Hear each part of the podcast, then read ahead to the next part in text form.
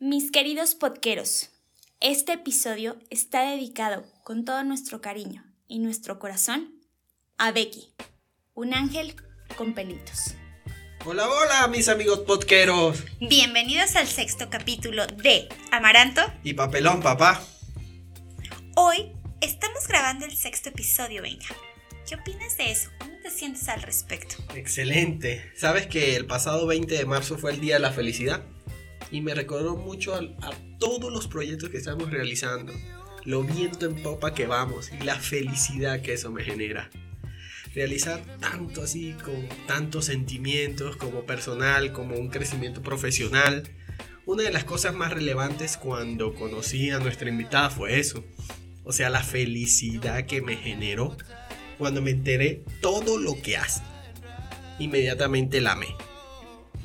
Es una acción fuera de los límites y me encanta y me fascina lo que hace. Y los resultados obtenidos, por supuesto. Excelente, venga, sí, pues eh, partiendo tu comentario, para mí el crear el podcast y el compartir esto ha sido una experiencia bastante divertida y me ha gustado bastante. Ahora bien, abordando el tema de nuestra invitada y para darle la bienvenida e ir introduciendo este el tema, ¿nos podrías contar el momento más bello que has vivido con alguno de los perros que has tenido? Mis perros. Sí, tus En perros. toda mi vida he tenido tres perros muy buenos. Uno me duró 15 años, otro 12 y el último lo- me lo arrebataron. Sí, De tu corazón. de mi corazón. ¿Y de tu sí, vida? Sí, me lo arrebataron y eso me dolió mucho. Pero ¿por qué los perros? ¿Por qué estamos hablando de los perros? Pues estamos hablando de los perros y hoy vamos a descubrir o vamos a hallarle un poco de sentido al por qué decimos que el perro es el mejor amigo del hombre. Nuestra invitada nos viene a contar el granito de arena que ella ha aportado desde su cancha para brindarles una oportunidad a los ángeles con pelitos que caminan entre nuestras calles y en nuestras vidas. Y también nos platicará en su experiencia y desde su opinión si los hombres merecemos ser los mejores amigos de los perros.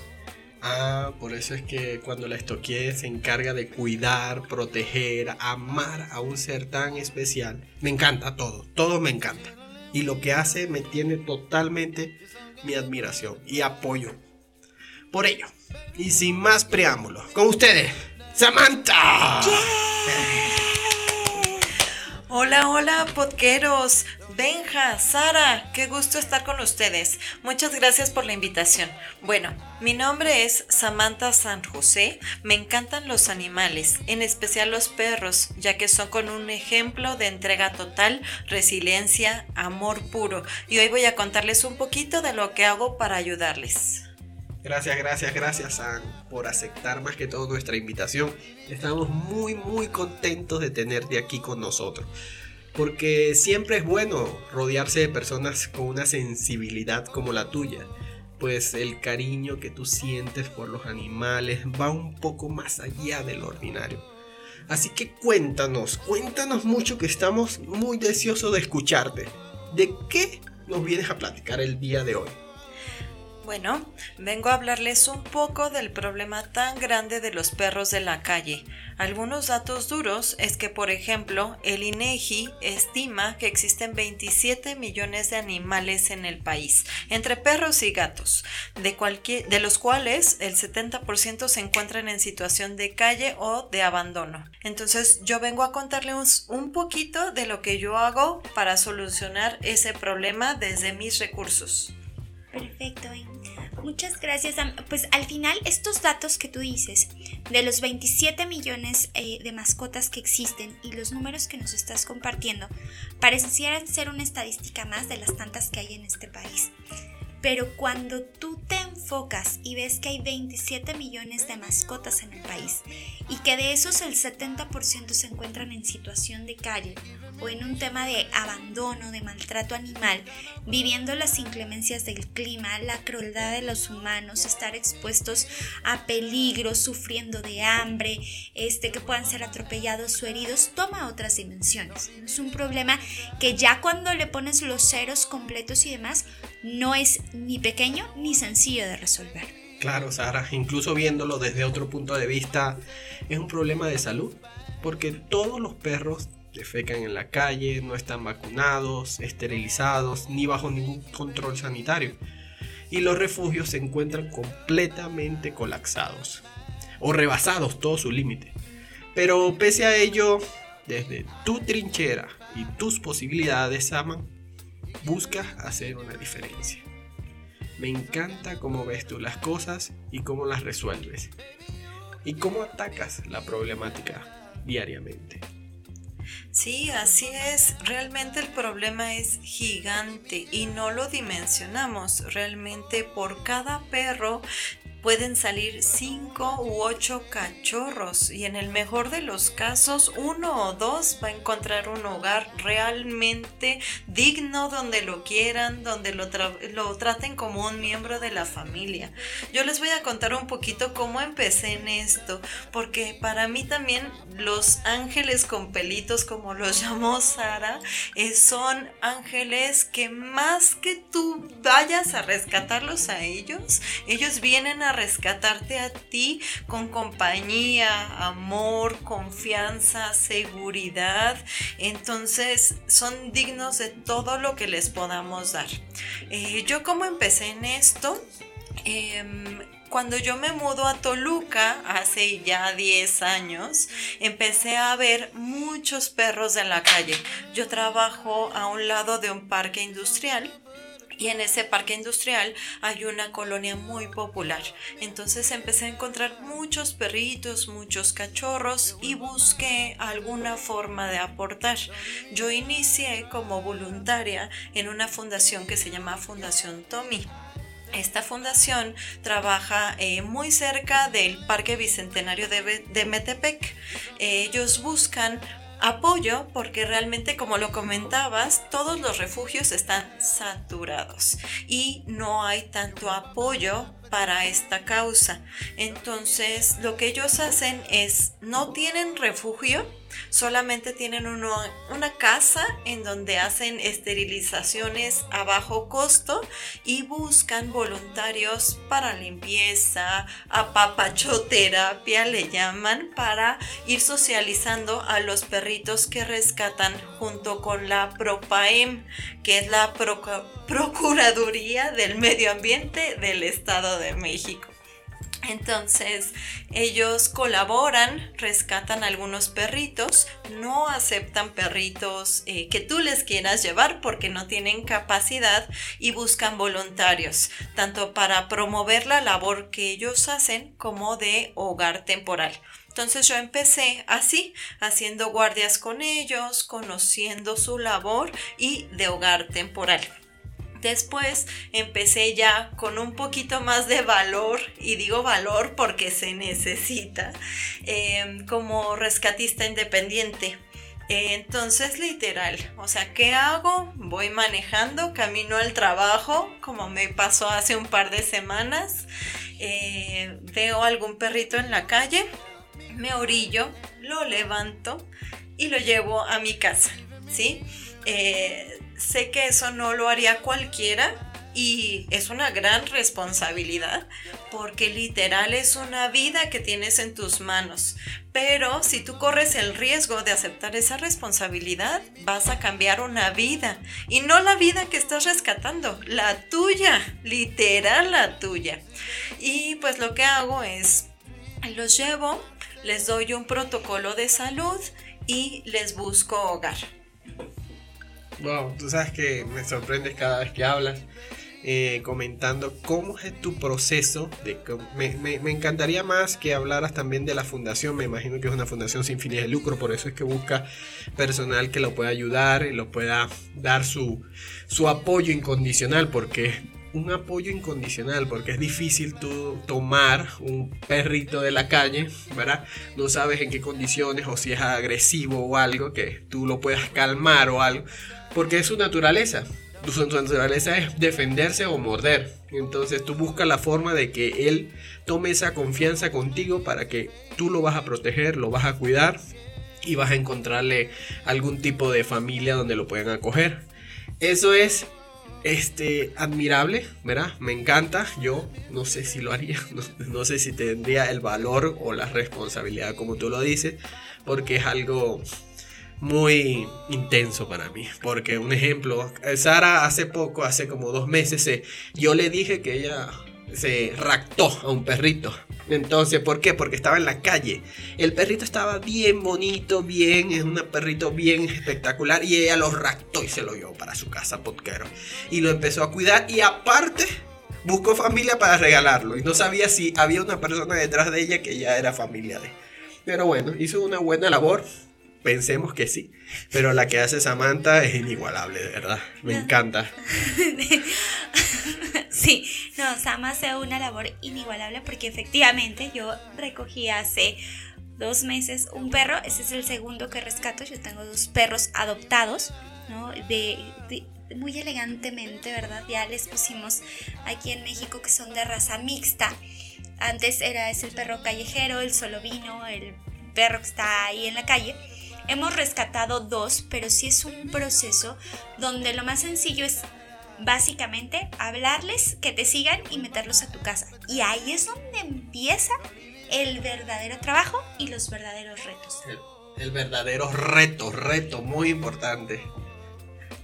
Y bueno, entonces eh, Samantha, yo quiero saber más que todo esas, cositas así que, que son fundamentales, ¿verdad? Cuando ya llevas el perro a tu casa y empiezas a cuidarlo, empiezas a llamar a, me imagino que a las personas que te apoyan, necesito un desparasitador o necesito que me ayudes a vacunarlo de esta forma o lo voy a, lo voy a llevar mañana a la peluquería, lo voy a acomodar, lo voy a cortar las uñas, no lo sé. dime tú. ¿Qué, qué, prosigue? ¿Qué haces? Después lo publicas. Vi que tu Facebook, espectacular. Me encanta tu Facebook. Ahorita al final lo das, por supuesto. Cuéntame, cuéntame tú, ¿qué están esperando? Cuéntanos. Claro, Benja. Bueno, lo fácil es el rescate. ¿Sí? Ya sea que lo atraigas con una salchicha, que él venga corriendo a ti buscando rescate, que lo jales por abajo de un carro, lo que sea que el perrito necesite, esa es la parte que para mí es lo más sencillo. Después, eh, yo lo que hago es que los llevo al veterinario. Em, lo más importante, lo primero, que tengan su desparasitación. O sea, no tienes idea de cuántas lombrices vivas he visto salir de un perro. Entonces es súper triste porque pues el perro, lo poco que llega a comer, los pocos nutrientes que le van a llegar, se lo comen las lombrices. Entonces eso es lo más importante, desparasitarlo. Después eh, bañarlo, quitarle las pulgas. Un dato curioso es que si un perrito no tiene pulgas, es que no está sano. Las pulgas son un parásito, entonces no van a buscar un huésped que no les pueda dar continuidad. Y eso ya me pasó un perrito, una vez lo rescaté aquí atrás del Parque Toluca 2000 a las 8 de la noche más o menos, estaba ahí solito, eh, como muy raro porque era muy tarde, que hacía ahí en medio de la carretera? Lo rescaté y me di cuenta que tenía infección muy fuerte de piel. Entonces no le encontré ni una pulga. Precisamente por esto, porque el perrito estaba muy mal. Entonces pues necesitaba un tratamiento especial. Em, les doy esa primera atención y generalmente saco la información que la gente me pregunta. Eh, ¿Cómo qué raza va a ser? ¿Cómo qué tamaño va a ser? Y la verdad es que mi respuesta es, es un mix, raza única, tamaño sorpresa, porque realmente no sabemos cuánto va a crecer. Eh, después de eso, pues viene sí, darle amor, cariño, eh, comida. No tienes idea de cómo comen desesperados, como por un par de semanas, porque es como si ellos no supieran cuándo van a volver a comer. Entonces es como muy angustiante. Sí, esa sorpresa que al inicio que ellos tienen, wow, ya tengo comida, wow, no sé cuándo voy a terminar de comer, esta persona me está ayudando muchísimo, wow, tengo que comer, comer, comer, comer, comer. Y esa, eso te lo transmite a ti que tú, wow, o sea, quieres seguir dándole a él ese sentimiento, eh, pero también tienes que moverlo porque también no te puedes quedar con él. Claro, yo no puedo tener 20 mil perros en mi casa aunque quisiera.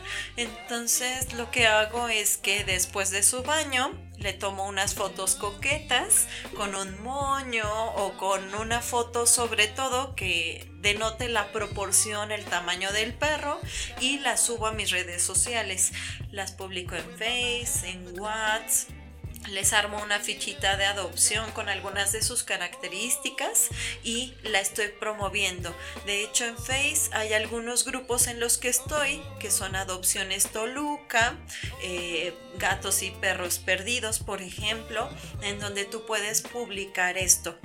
Incluso eh, con la misma fundación intercambiamos fotos, ellos me pasan sus perritos en adopción, yo hay veces que les paso los míos como rescatista independiente y ellos me apoyan con la difusión y también nos apoyan con el tema de la esterilización, porque nosotros también necesitamos entregar un perrito que no va a reproducirse para evitar que este problema continúe. Claro. Y Sam, en esta parte tú ya empiezas a tocar el, evidentemente al final tú dices, yo recojo un perrito en las condiciones en las que está, que evidentemente si está en la calle, pues nunca van a ser, o más bien están muy alejadas de, del óptimo, siquiera de algo saludable, ¿no? Hay perros famélicos, hay de todo, ¿no? Pero ahora bien, ya empieza esa parte de justo buscarles un hogar porque tú dices, o sea, es, es una gran responsabilidad, ¿no? Tienes tu propia vida, tus propias mascotas, tu propio ritmo y, y al final toca encontrarles casa. Eh, con tu experiencia que ya tienes, ¿qué haces para asegurarte que los adoptantes serán unos buenos dueños, que tienes un buen candidato y que no van a someter al perro a una vida de confinamiento en la azotea o que lo van a tener encerrado en un metro cuadrado de espacio? Tienes ese feeling, qué es lo que buscas, porque tú decías, de ocho perros de una camada promedio, dos van a encontrar una vida buena. Bueno, realmente no es feeling. Yo lo aprendí gracias a la participación que tuve en la fundación. Ellos me enseñaron que hay cuestionarios de adopción, hay contratos de adopción en donde mencionas el tema de las penalizaciones que tiene el Estado de México, por ejemplo, ante alguna situación de maltrato. Eh, yo hago una entrevista primero por teléfono, pido requisitos eh, desde comprobante de domicilio, credencial de lector, eh, el llenado del contrato, de la entrevista y hago como algunas preguntas básicas para saber un poquito más de esta persona, que al final te puedo decir que lo triste es que cualquiera puede engañarte, pero después de este protocolo tienes que estar convencida y sentir en tu corazón y en, en, tu estómago que es la persona que lo va a cuidar. No tienes garantías, no, desafortunadamente no, los humanos mienten, los perros no. Punto para los perros. Exacto. Sí, Pero literal, o sea, es un voto de confianza con estas previsiones que se toman, pero eh, no hay garantías. Eh, yo he tenido varias personas como interesadas en adopciones y pues no las he dado precisamente por este riesgo que yo siento que no me convence, que la persona realmente no se ve que quiera un perro. Entonces, por ejemplo, tengo un amigo que siempre me dice, pero si ya te hablaron, dale el perro. Quiere el perro, está interesado, pero para mí no es para lo que lo rescaté, ¿sabes? Y afortunadamente como lo hago de uno a uno, no tengo la presión que tal vez alguna fundación o, o albergue puede tener, sino que yo puedo quedarme un poquito más con, con, el perrito hasta que encuentro algo que para mí hace sentido.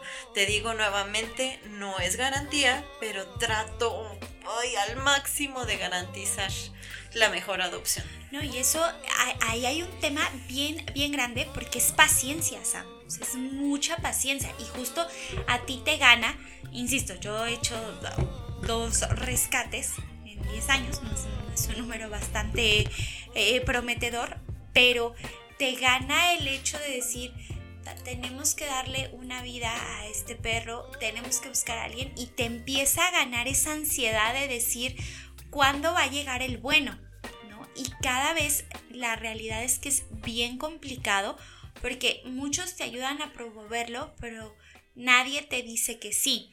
Entonces es como eh, empieza esta parte bien, bien compleja del tener paciencia para buscarles ese hogar, esa familia que los pueda tener bien. Sí, y una anécdota que tengo al respecto es que, por ejemplo, em, me han hablado convencidos de que quieren la adopción. Pasan el protocolo, el cuestionario, me firman el contrato, y yo lo que hago también como tip es entregar al perro en la casa en donde va a vivir para yo también ver las condiciones, si tienen otros perros, cómo los tienen, cuántas personas viven, si todos están de acuerdo con la adopción, por ejemplo. Y algo que me pasó y que negué la adopción en el último momento eh, fue que llegué a una casa muy bonita em, en un pueblito, pero no tenía barda. Entonces realmente pues querían al perrito para poderlo alimentar, pero que anduviera casi que por todo el pueblo. Entonces pues sí lo negué porque yo lo saqué de la calle, no para que sea otro perro de la calle que de repente cuando viene a comer lo alimentas. Entonces esa es una historia que tengo. Otra con una perrita que de hecho me quedé y fue mi ángel por cuatro años, em, fue que eh, una noche yo estaba aquí en mi casa, eh, sola, en Toluca, nueve de la noche y me tocaron la puerta. Eran dos señoras que me dijeron, hola, oye, sabemos que tú rescatas perros. Eh, tenemos esta perrita que está en celo, era una mix de labrador negro. Em, y me dijeron, necesitamos resguardarla para que no se reproduzca, que no se embarace. Y después vamos a venir por ella, le vamos a encontrar hogar y la vamos a esterilizar. Entonces yo no tenía ningún perrito en ese momento y la acepté. Luego, luego eh, se subió a mi cama y, como que sentí que algo pasó, pero yo negaba el sentimiento.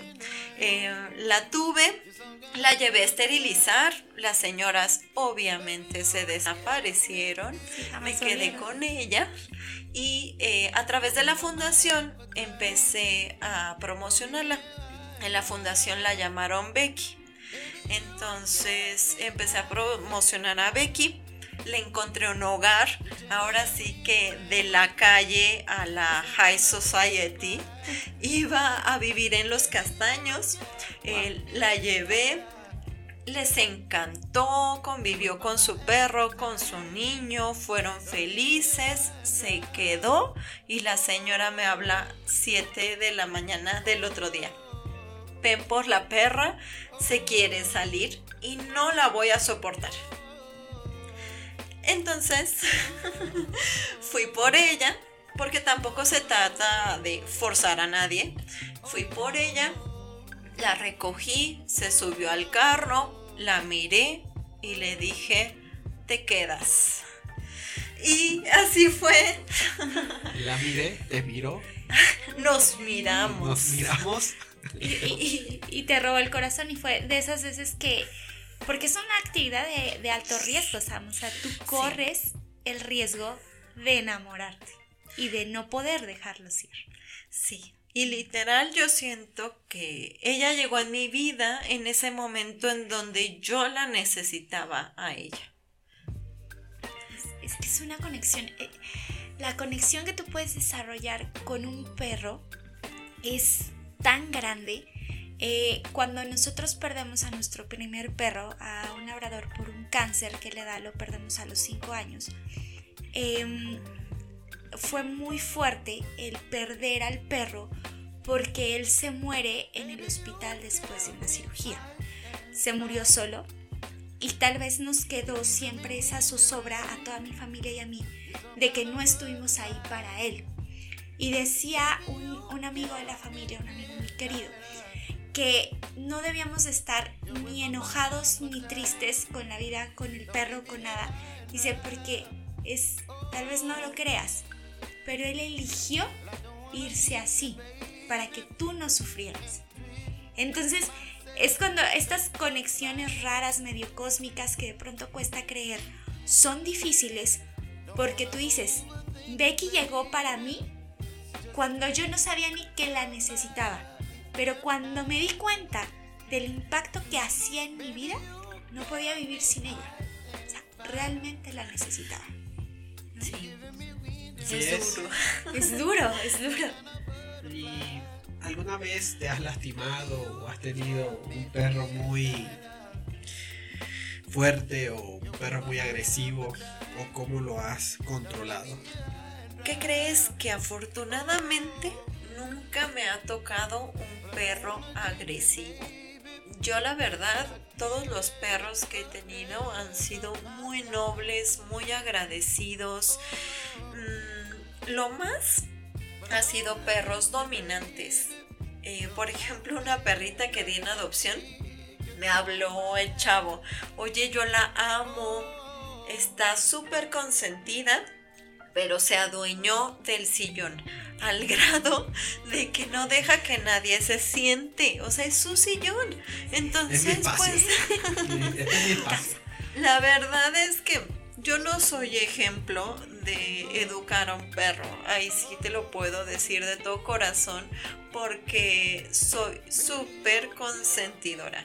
Pero lo que sí te puedo decir es que hay especialistas, hay información de cómo debes de tratar a tu perro, de cómo debes mostrarle los límites y también en caso de que ya la conducta exceda lo que tú puedes manejar, debes de pedir ayuda. Hay profesionales, hay etólogos que son especialistas en comportamiento canino, diferente a los adiestradores. ¿Vale? Entonces, pues es cuestión de que si te enfrentas a algún problema, busques ayuda para resolverlo. Lo más que a mí me ha pasado personalmente es que tratando de rescatar en una pues colonia en donde hay muchos perritos, adultos, cachorros y demás, me han perseguido, pero hasta el carro.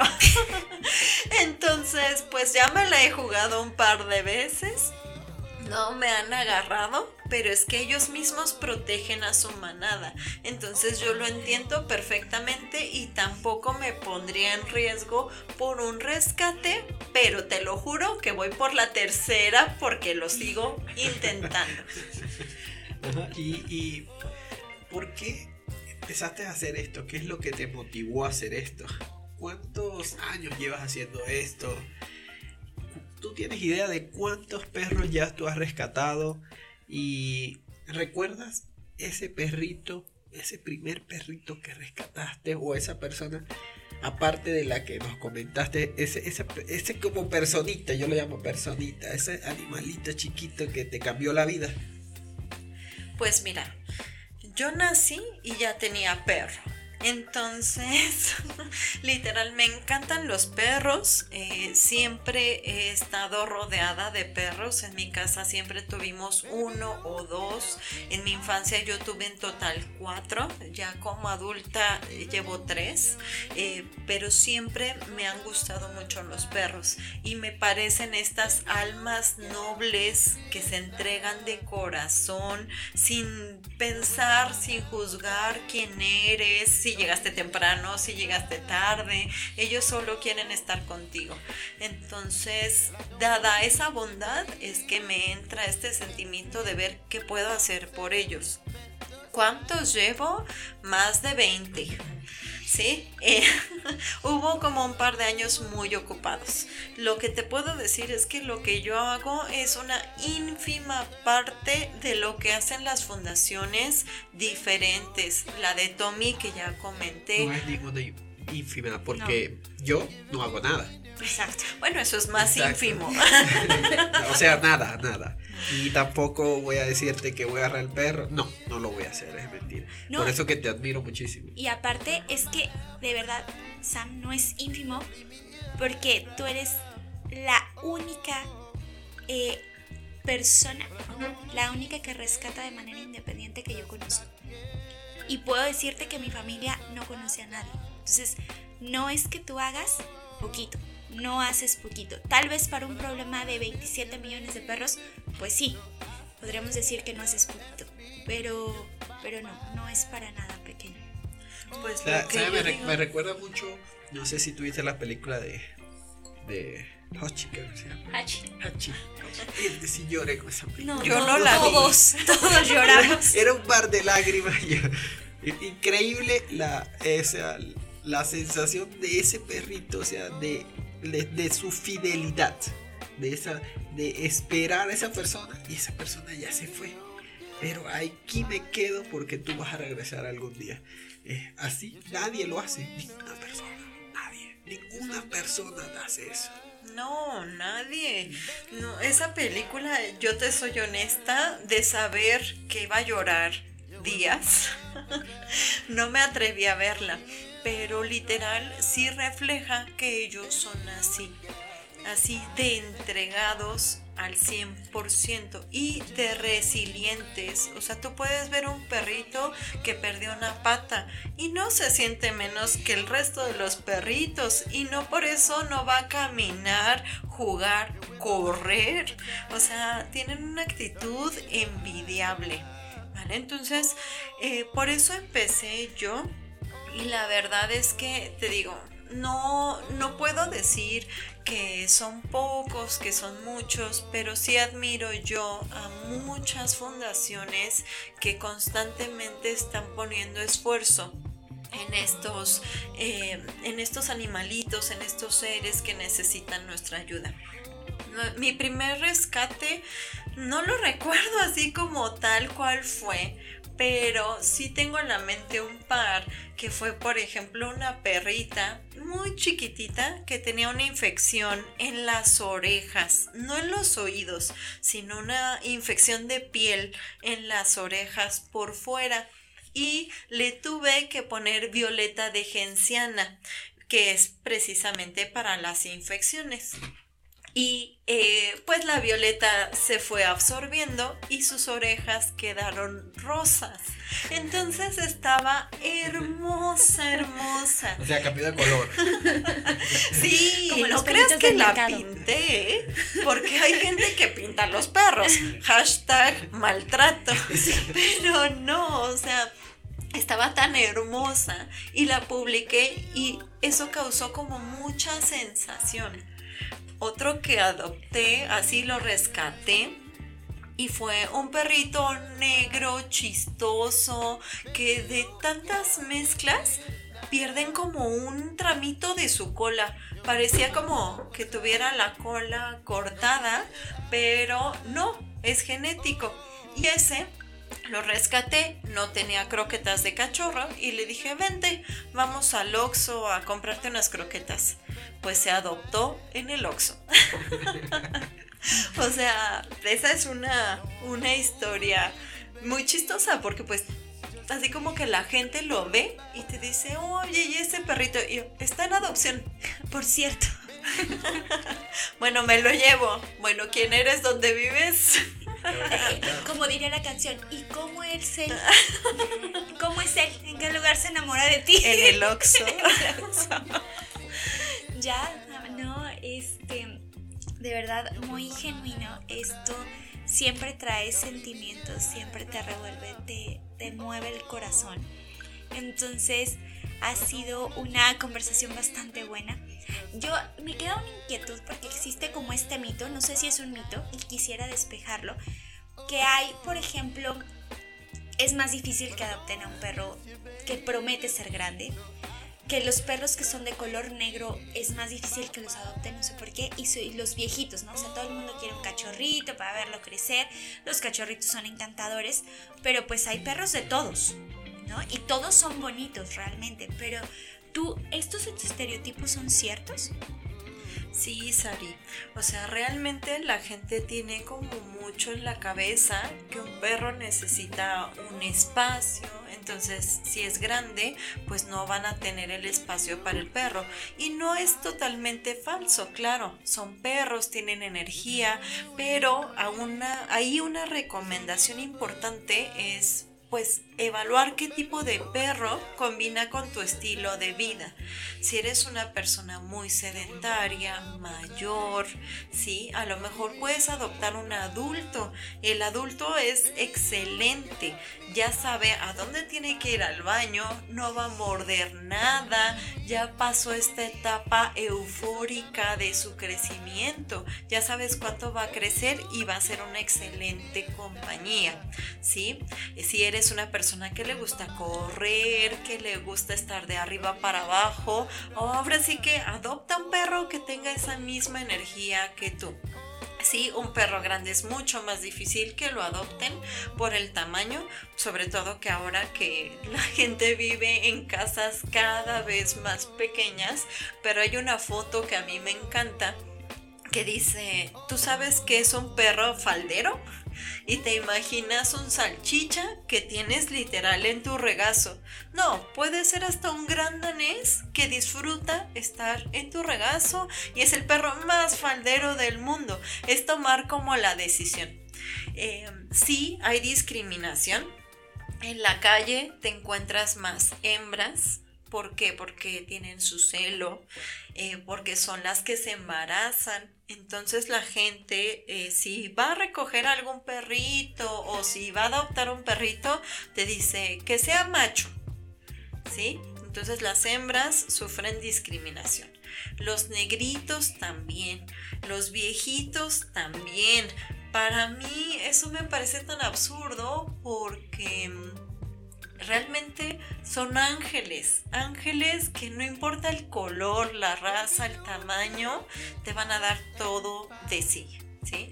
Em, sí entiendo que hay algunas preferencias, pero por ejemplo, yo no recomiendo que si tengas niños chiquitos, adoptes un perrito cachorro. Va a ser un niño más y le vas a tener que poner atención, cuidado. No son buenos con los niños. Los niños no son buenos con los cachorros. Entonces, pues si hay la oportunidad de adoptar un adulto, háganlo háganlo porque es la mejor decisión que puedes tomar. Si existen estos estereotipos, incluso apenas escuchaba una persona que me decía que con todo respeto eh, no estaría abierto a adoptar un perrito de la calle, que porque seguramente no es tan inteligente como un perrito de raza. Y yo, la verdad, mi opinión es totalmente contraria. O sea, ese perrito tiene selección natural cosa que el Pug no tiene.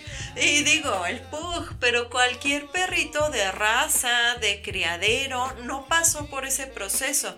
Ese perrito nació de una cruza que fue el perro más fuerte, más apto, el que logró aparearse con la hembra.